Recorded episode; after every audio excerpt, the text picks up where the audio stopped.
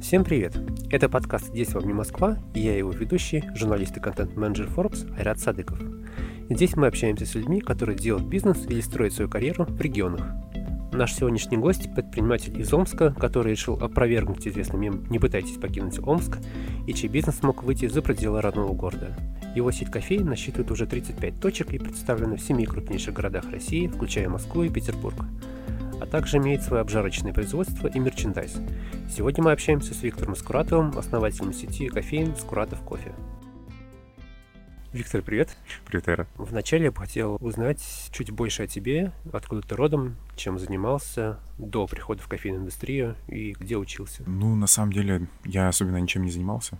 Я, получается, до кофейного бизнеса думал, наверное, где-то с лет с 14, с 15 что я хочу быть либо писателем, либо кинорежиссером. Мне нравилось что-то более-менее творческое. Потом я понял, наверное, что быть писателем не самая лучшая инициатива, что это достаточно сложно, хотя мне это привлекало то, что ты можешь сидеть дома и ни с кем особенно не общаться, писать книги и что-то каким-то образом менять, а на кого-то влиять какие-то умы, да, и это мне казалось, мне сам нравился образ писателя. Потом я решил, что было бы круто заняться предпринимательской деятельностью, хотя, ну, таких предпосылок, наверное, к этому не было. Мне просто очень нравилось то, что предприниматели могут что-то классное делать, что-то, опять-таки, менять пространство вокруг себя. И я решил стать предпринимателем в сфере строительства. У меня была такая идея, она мне появилась где-то лет 14, ну, может, даже попозже, лет в 16, наверное. И я э, поступил на в Омске, на ПГС, промышленное гражданское строительство. И, получается, там начал учиться. Думал, что буду заниматься девелопментом. Мне не нравилось, как выглядят наши города, как выглядят наши дома. И думал, что это будет очень супер перспективная история. А, и выяснилось, что для того, чтобы заниматься девелопментом, для того, чтобы заниматься строительством, нужно много денег, то это нужно каким-то образом а, иметь какой-то капитал, которого у меня не было вообще. Плюс ко всему, э, я понял, что в институте учат не на предпринимателей, а учат рабочих, мастеров, мастеров, прорабов, скажем так, и ИТР, да, это рабочими не назвать, но в любом случае это не то, что мне хотелось чем заниматься. И где-то лет с 19-20 я пытался заниматься всем, всем, что только можно, что не требовало никакого стартового капитала. Я стал заниматься футболками, я стал заниматься там, печ- печатью на футболках, да, ну, то есть какой-то вообще мелкой, небольшой, э, ну, наверное, это интересный бизнес, но это при этом было абсолютно так на любительском уровне. Потом я занимался, у меня был в институте я купил э, за 30 тысяч музыкальный автомат. Ну, в общем, это было тысяча экспериментов. Просто мне хотелось заниматься бизнесом. Музыкальный автомат — это такая штука, в которую ты закачиваешь музыку, ставишь ее в ресторан, и люди туда суют денежки. Это ставится, естественно, в наиболее трешовые э, рестораны. Они у нас в банях стояли. Мы ставили, поставили его в ресторан рядом с авторынком. Он тоже какие-то деньги приносил, он даже отбился. Но я понял, что как бы мне это неинтересно этим заниматься, потому что это не очень, ну, как бы перспективно, это ерунда какая-то. И потом я, ну, я жил с бабушкой. Бабушка стала старенькая, у меня родители решили продать ее квартиру. Мне досталось наследство, 200 тысяч рублей. Я купил франшизу такой компании, как Джон Кафе. Сейчас она, наверное, не знаю, существует, нет, но можно загуглить. Потом она стала называться Элеспрессо. А что за компания, где она находилась? Она находилась в Москве. Суть ее бизнеса была в том, что она продала мне, ну, какое-то количество кофемашин. Я подключил в этот бизнес папу, скажем так, и дядю, который просто, ну, там, благодаря своим связям, каких-то просто знакомых, потом потому что я не достаточно необщительный человек. А они э, помогли мне поставить эти кофемашины в разные заведения, офисы. То есть ты ставишь туда суть бизнеса в том, что ты ставишь капсульную кофемашину, а потом типа бесплатно. А потом, получается, туда продаешь капсулы, ну и как бы зарабатываешь будто бы на аренде. И вот как-то так, ну, вот я так работал, я снял квартиру в Омске, чинил эти кофемашины бесконечно, продавал туда кофе-капсулы ну, своим клиентам. И после этого сам сделал сайт. Компания у меня называлась Espresso Studio. Было такое серьезное название для того, чтобы все было максимально серьезно, максимально круто. Это был какой год?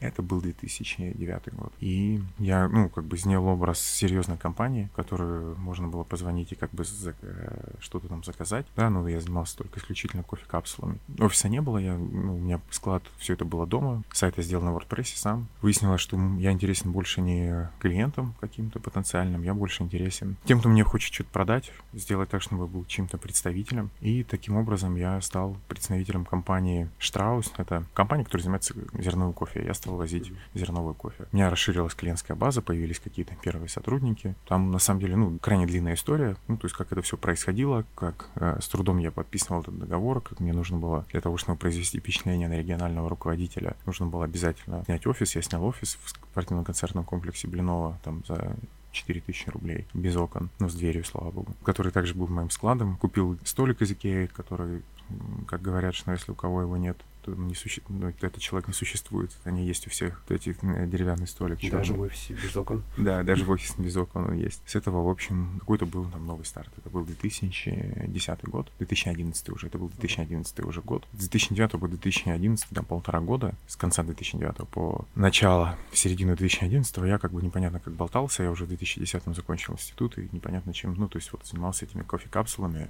Особенно не зарабатывал, можно сказать, вообще не зарабатывал. Потом начал вот заниматься зерновым зеленым кофе. И после этого уже потихоньку, потихоньку, потихоньку брал какие-то деньги в кредит, мне стали давать, потому что я все это делал через, ну, легально, через ООО. И с этого момента где-то началось э, то, что я ну, стал понимать, что я могу там больше денег взять в, в долг, что надо, наверное, развивать свою обжарку. Мы стали достаточно крупными игроками. У меня появились первые ну, сотрудники, там первые человек 5-6. Там несколько из них стали моими партнерами до сих пор. В 2012 году я принял решение, что надо, в общем, делать первое обжарочное производство в Омске.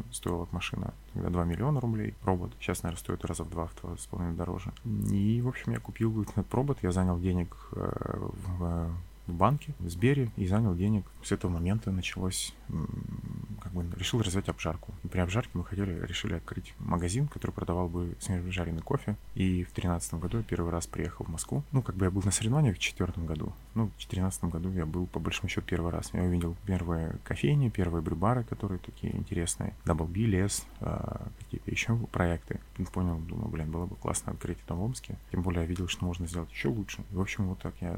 Мы при магазине решили продавать этот магазин 40 квадратных метров. До сих пор это наша первая кофейня. Мы решили там продавать кофе с собой. Сделали его дороже, чем у остальных, сделали его лучше, чем у остальных. То есть это была наша такая фишка, что да, действительно у нас не самый дешевый, далеко не самый дешевый был кофе на тот момент, э, но при этом мы делаем супер крутое качество, мы сами варим ингредиенты, мы сами делаем, ну, то есть там было много разных конкурентных преимуществ. И ультим, ультимативно, как мы говорим, ультимативно крутой сервис, то есть на этом мы, ну, я фанат этого сервиса, и поэтому мы решили, вот сделали первую кофейню. А вот когда ты занимался до первого года, когда ты занимался поставкой зерна mm-hmm. компаниям, правда то, что ты возил самостоятельно один все зерно из Москвы в Омск и потом развозил его в Омске на общественном транспорте? А, ну, я его не возил на, из Москвы, в смысле физически. То есть uh-huh. я заказывал, я работал, помню, с компанией ПЭК. Они меня до сих пор даже помнят. А, я сам забирал, да, это был общественный транспорт. Ну, как бы я кофемашины развозил на троллейбусе. Когда нужно было, я занимался холодными звонками. Я понял, когда я занялся, занимался холодными звонками для того, чтобы устанавливать эти кофемашины капсульные, понял, что я должен сделать все для того, чтобы не заниматься никогда холодными звонками. А, это было не невероятно неприятное время для меня, потому что я не умею продавать совсем. Да, я помню единственное, когда брал такси, это то, что если нужно было большое количество точек, или просил кого-нибудь меня из друзей повозить, вот, когда нужно было большое количество точек посетить для того, чтобы показать эти кофемашины. Ну, это напоминало фильм «Погоня за счастьем», где он ездил, этот, развозил этот э, аппарат по больницам для того, чтобы показать, как он работает. Ну, это нормальный процесс. Возили, да, на общественном транспорте. Сколько средств э, ты вложил на открытие первой кофейни? Ну, проблема с подсчетом финансов, что это распространяется на все. Мы до конца не знаем. Ну, предположительно, там 3-4 миллиона. Предположительно. Кофемашина достаточно была дорогая, CNS или как правильно называют. Mm-hmm. Никто до конца не знает. Ну, там она в районе полумиллиона стоила, сейчас такая уже миллион стоит. А ремонт, хоть это маленький, ну, то есть я думаю, что при, при порядка трех миллионов. А насколько первая кофейня Скуратов, которую тогда открыли, отличалась от того, что есть сейчас, та кофейня, которую мы знаем? Ну, очень сильно отличалась. Э, ассортиментом, э, ассортиментом э, принципы сохранились, мы никак не поменялись в плане сервиса, А в плане ассортимента, конечно, у нас не было ни еды, ни чаев, ничего вообще. Потому что, ну, я был таким только кофе фанатом, только, только кофе, что не было вообще ничего лишнего. Я фанат э, монопродукта. Я считал, что по-другому быть не должно. Ну, я так и остался идеалистом, но в 25 лет я был гораздо более экстремально настроенным по отношению к продукту. То есть я считал, что вообще должно быть прям вот все вот по минимуму. Ассортимент был значительно меньше. Да у нас продажи были там, не знаю, там, если 30 человек в день пришло, то это хорошо. Сейчас это в 10 раз больше там той же кофейне. Поэтому, ну, все очень сильно отличалось. Но дизайн мы не меняли. А так, принципы сохранились, а какие-то вещи, конечно, такие не, не настолько важные, они поменялись. Но уже тогда был тот фирменный стиль, и также сама подача и общение бариста с клиентами, и те же самые бонусы, которые предлагаются клиенту, когда нет напиток, который, который он хочет, либо же... Это все было неизменным абсолютно. Вот это мы не меняли ни разу. Мы открывались в 2013 году в Омске, mm-hmm. где вообще такого не было совсем. Рыбаров, ну, таких кофеин, такого плана за пределами Москвы вообще не было. В Питере появились они чуть позже. Есть, были в Питере, насколько я помню, классные кофейни с едой, которую, которую я безумно люблю, обожаю. Там больше кофе, кофе на кухне, но они, э, как бы немножко другой был формат. Мы были одними из первых, а, и мы просто объясняли, что вот так должно вот работать, что мы должны быть самыми крутыми по сервису, что это просто наши принципы, что это делается просто потому, что ну, вот, нам так комфортнее было бы работать, и мы бы сами хотели ходить в такое заведение, в котором так доверяют как гостям, так и, собственно, тем людям, которые там работают. Это тогда казалось непонятным никому. Мне э, все знатоки рынка, знатоки в кавычках, да, они все предрекали, что это э, невозможно, что мы закроемся, что нам нужен алкоголь. Ну, то есть э, я с тысяч разных версий слышал, почему мы должны были закрыться. А, но мы при этом, ну, думали, как бы считали, что все будет так же. Все, в смысле, все будет хорошо.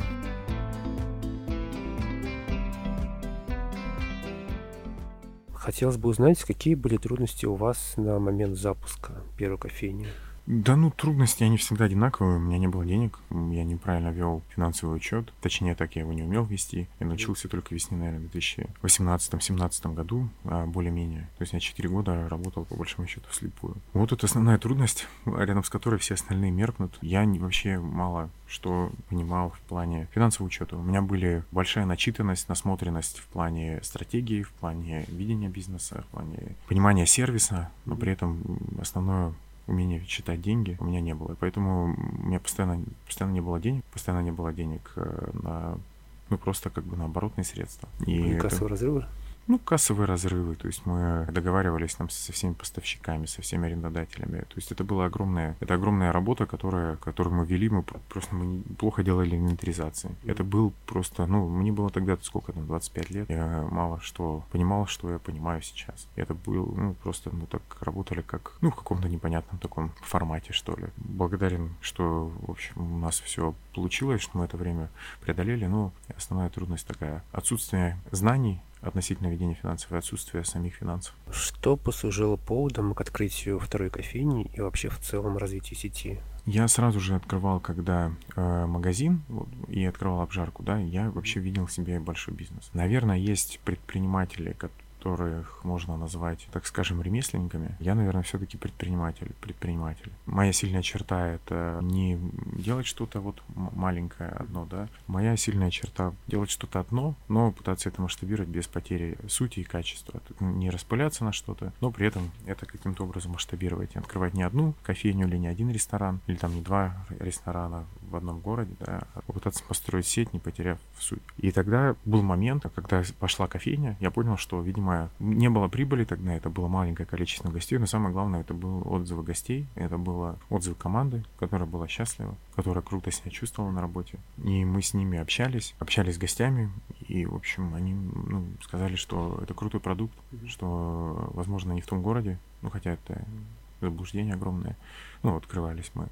Вот, и что э, я в общем, я получил такой выброс эндорфинов, что понял, что я бы хотел бы этим заниматься. Мне нравится работать с людьми в, э, именно в плане сервиса. Мне нравится открывать кофейни, мне нравится каким-то образом делать какие-то интересные места красивые. Я подумал, что было бы круто с этим связать жизнь, и значит, нужно развивать сеть. После того, как первая кофейня стала хорошо работать, я стал искать деньги на вторую кофейню, занял его опять у Сбербанка, они мне дали денег. С этого момента я, вот мы открыли вторую кофейню, больше в три раза, чем первая.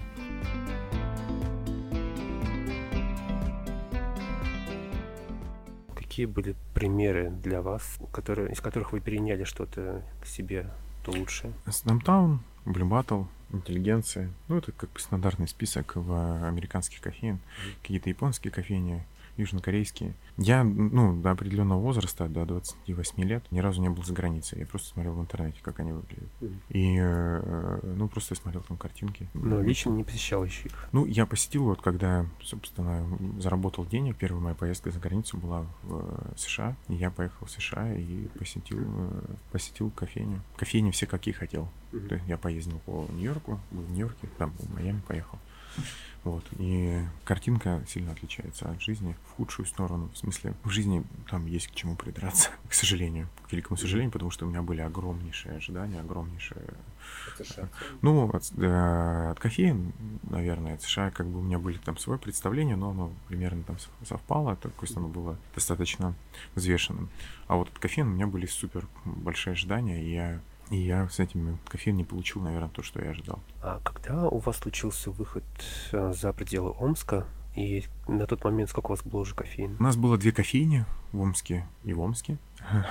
И мы решили строить третью э, и думали о том, в каком регионе, потому что я думал, что рынок вообще в целом это где-то ну, 3-4-5 кофеин на весь город. И мы решили строить кофейни сначала в Новосибирске, думали, в Новосибирске что-то с местами было туго. Мы решили выходить в Москву. Я с огромным трудом нашел деньги на это. Я их занимал, бешеные проценты. Вот. Не микрозаймы? Не микрозайм. К сожалению, микрозаймом не закроешь э, кофейню, ну, такие займы не дают. Вот.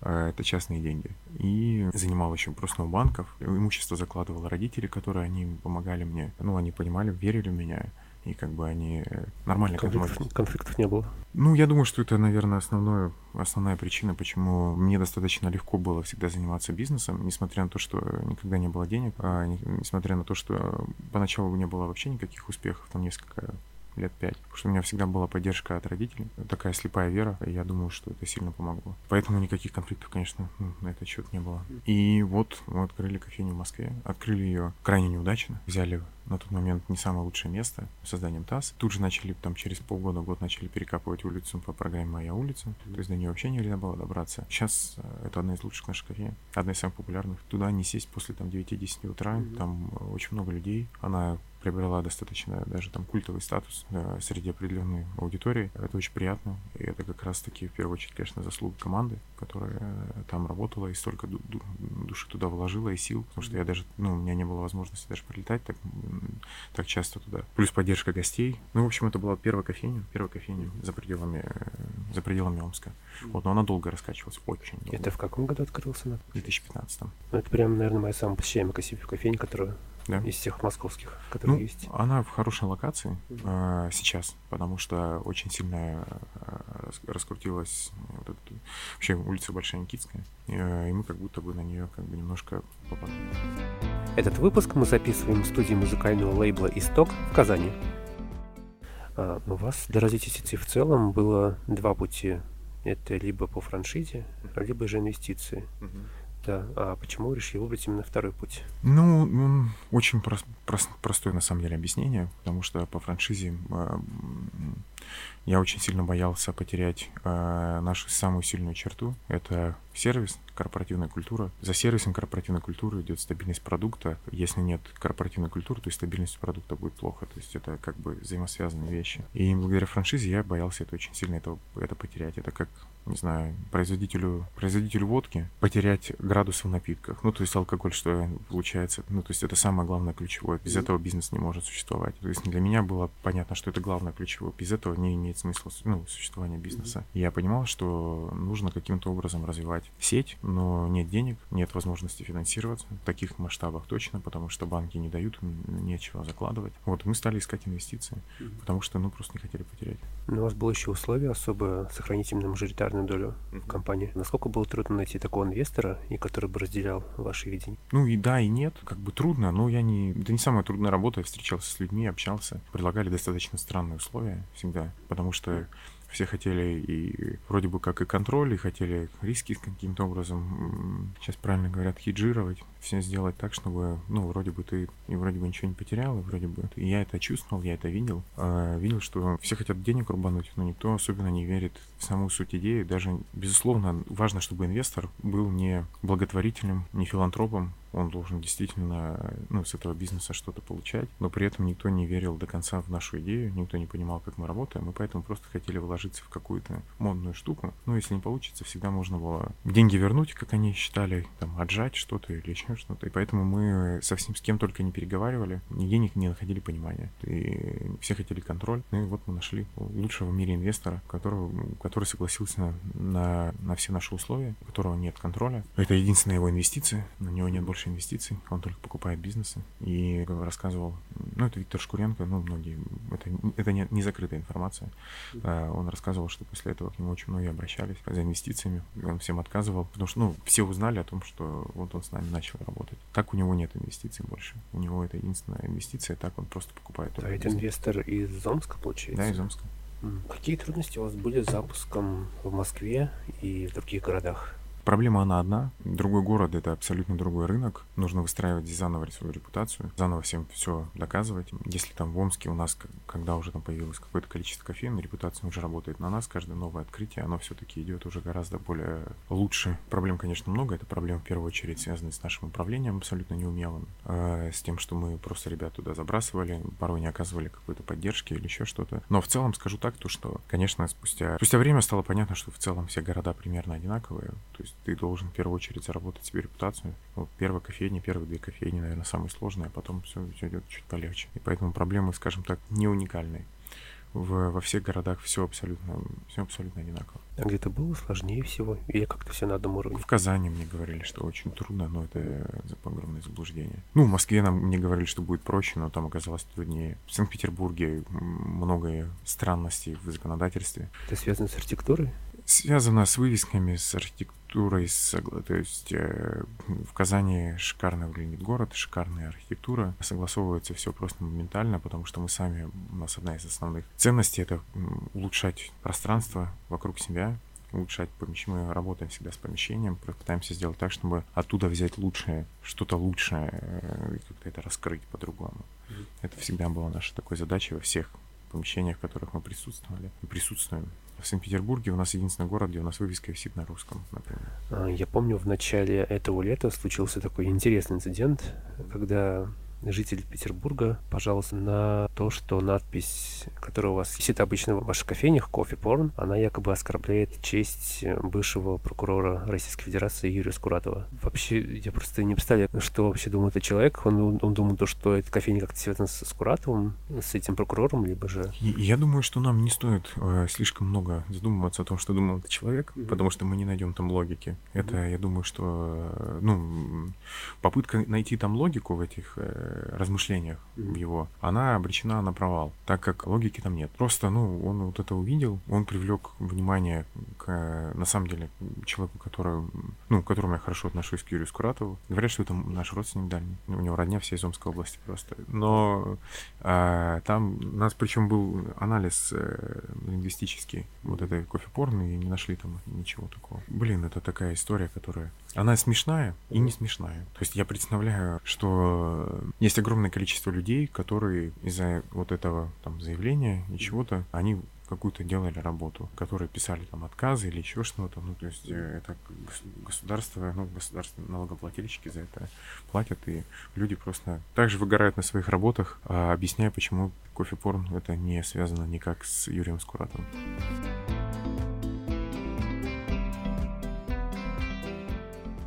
А какова в целом миссия Скуратов кофе? А, миссии, я, у меня даже было письмо, а, миссии как таковой нет. Если мы откроем а, миссии двухсна, там, не знаю, самой крупной компании, да, все, всех миссий всех компаний, там будет набор из каких-то хороших слов, пожеланий. Мы за все хорошее против всего плохого. Мы пытаемся улучшать среду вокруг нас, пытаемся становиться лучше, и делать все, что вокруг нас происходит, чуть лучше. Меняем индустрию. Объясняли, что изначально в Омске, да, говорили, ребят, можно работать с классным сервисом, с лучшим сервисом. И делать это эффективно, и можно, ну, поменять вообще как бы там ресторанную индустрию, просто показать, что вот ну, можно вот так работать, и за нами люди потянулись, да, мы что-то изменили. Можно менять кофейную индустрию вообще в России, да, что у нас потихоньку, потихоньку мы пока что достаточно маленькие, но мы все сильнее становимся, все сильнее шумим, про нас все больше и больше людей узнают, ну вот как какой-то такой процесс. Плюс менять, наверное, вообще отношение, наверное, к бизнесу, потому что, ну, мне не нравилось, как делают бизнес там в 90-х, я я, конечно, не делал его в 90-х.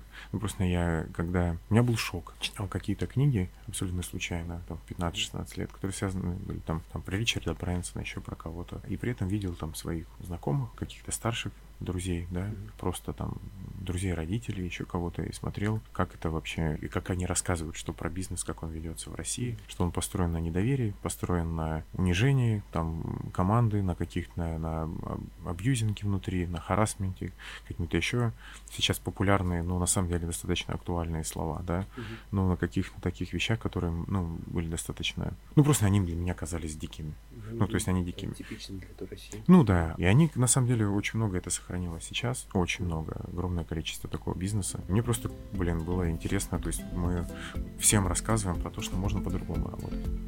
Можно работать по-другому, можно работать так, чтобы ты ну, открытым быть. Что ж, э, Виктор, спасибо за встречу и разговор. Спасибо. Благодарю. Это подкаст «Здесь вам не Москва». Слушайте нас на сайте Forbes и на всех стриминговых площадках.